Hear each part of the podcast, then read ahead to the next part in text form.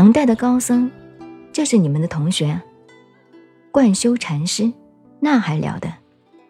唐朝的名画《十八罗汉》，那个古怪的，就是他画的。他是大和尚，诗好，文学好，画好。他在浙江五代的时候，浙江有一个人做盐贩出身，姓王的叫钱镠，在杭州称王，所以叫越王。杭州西湖上那个越王庙还在，现在不过变成了财神庙了。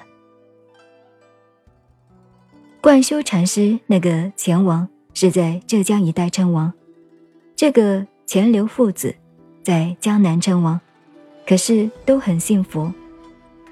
我们最有名的一位大师，禅净双修，又是禅宗悟道讲净土的，这是哪一位？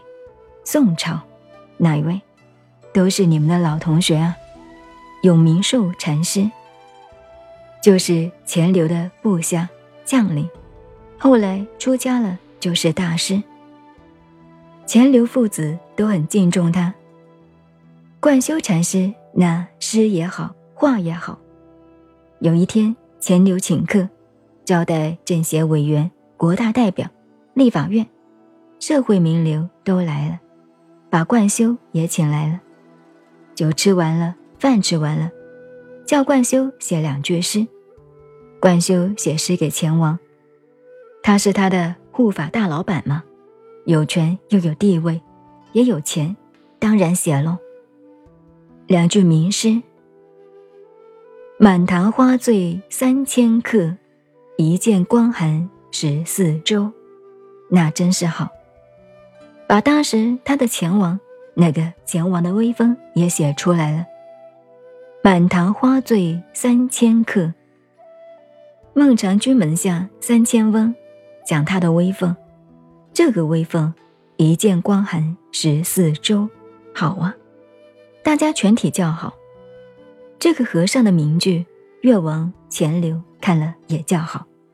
不过拿到看，一见光寒十四州。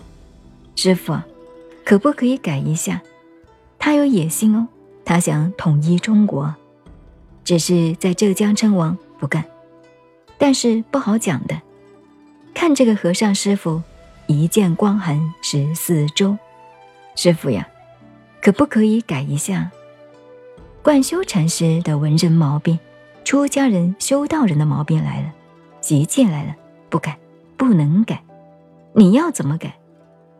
这两个字换一换好不好？怎么换？一剑光寒四十州。管修和尚说不敢，站起来走了。他想讨这个出家的师傅一口气。一剑光寒四十州，可以统一中国了。结果，老师傅只给他写一剑光寒十四州，只能偏向东南一省了。这贯修禅师走了，走了就走到四川，年纪也大了。那个时候，浙江是钱镠称王，四川是王建称王。王建一听到唐宋时代一个和尚、一个高僧来了，那真是比现在请到世界权威的大科学家还要威风，不得了。然后他到四川见王建。王建一听贯修大师到四川来，也不要他去海关报道，也不要办入境证，也不要什么入台证啊、返台证，都没有，赶快请进来。然后师傅呀，您的诗很高，那贯修的名句又来了：一平一波垂垂老，万水千山滴滴来。这就是他的名句，你看。这些同学们，这一边同这一边不同，好像文学都很有兴趣。